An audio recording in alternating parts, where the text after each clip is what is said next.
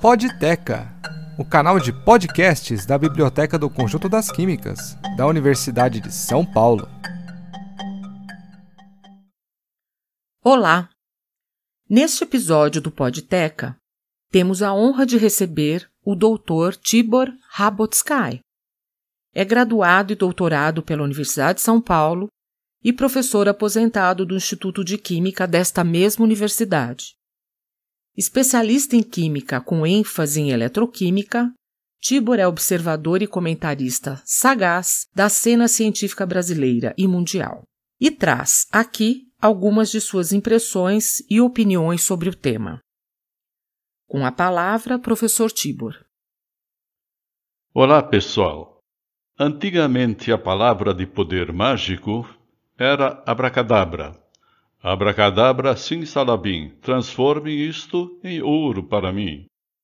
Hoje, entre as palavras de poder mágico que repetidamente ouvimos até no mundo acadêmico, estão criatividade, inovação, empreendedorismo, iniciativa, internacionalização.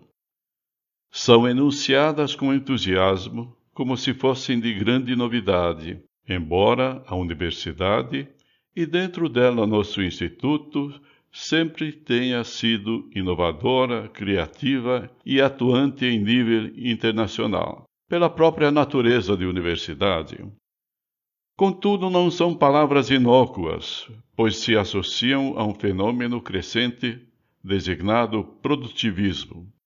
Um fenômeno, um conceito, para alguns positivo, para outros pejorativo.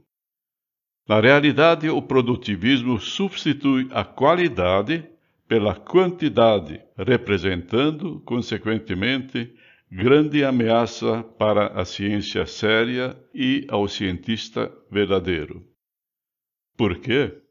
Porque, ao ser medido pelo número de artigos publicados e pelo número de citações, o produtivismo obriga o cientista a trabalhar em assuntos da moda, moda internacional, pois tem que publicar em revistas ditas de alto índice de impacto. Outra noção criada pelo produtivismo acadêmico.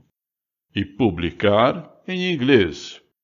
Assuntos da moda, portanto, inteiramente antagônicos à inovação. O produtivismo também antagoniza a criatividade pois a criatividade consiste numa resposta a um problema estudado, examinado, meditado. Coisas que exigem tempo. Ninguém pode ser criativo com hora marcada e constantemente. A ciência séria exige tempo e resiste à demanda de quantidade. Pensem Quantos artigos um cientista sério pode produzir por ano consistentemente? Mesmo com as facilidades de comunicação atuais, como a internet, o cientista acompanha seus colaboradores no planejamento, na execução de experimentos, tratamento e interpretação dos dados e na redação do artigo. É muita responsabilidade e tudo isso leva tempo. Corremos o risco de, no futuro, nossa época ser considerada uma época obscurantista, não pela falta de pesquisa científica, mas pela publicação de grande quantidade de artigos baseados em estudos apressados, não verificados e, consequentemente, de pouca credibilidade. Além disso, o produtivismo traz uma ameaça colateral como já foi aventado por lideranças políticas de universidades públicas, um cientista considerado pouco produtivo poderá ser punido com a mudança de regime de trabalho, com a consequente perda salarial. Isto é, estamos diante de um instrumento de controle político. A oligarquia universitária, com critérios ad hoc, poderá punir, submeter tirar do caminho qualquer docente que a questione. Atenção, gente. Atenção, colegas cientistas. Atenção agências financiadoras, alocadoras do dinheiro público. Vamos levar a sério a ciência?